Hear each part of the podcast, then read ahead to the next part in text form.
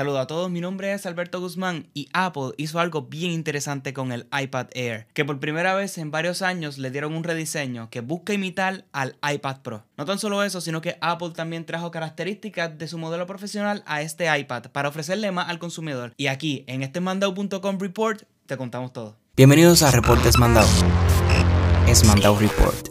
Este nuevo iPad Air llega con un nuevo diseño, con lados planos y pantalla de 10.9 pulgadas. Tiene de esquina a esquina bordes redondeados, como hemos visto desde el 2018 con el iPad Pro. No tan solo eso, sino que también Apple le dio a esta tableta características de su modelo profesional, como puerto tipo C, para que sea más fácil conectar accesorios, como también el mismo conector inteligente para que puedas conectarle el nuevo Magic Keyboard diseñado para esta iPad Air. Obviamente, como este iPad es más económico que su modelo Pro, no tendrá acceso a la función de Face ID. Pero tú te preguntas, ¿y cómo lo vas a desbloquear si no tiene el clásico botón de inicio? Ok, Apple colocó un lector de huellas dactilares en el botón de encendido, para que así el proceso de desbloquear tu tableta sea uno más sencillo. Este nuevo iPad Air en su interior cuenta con un procesador A14, mucho antes y primero que el iPhone 12, que vendrá en octubre, según rumores, con este procesador.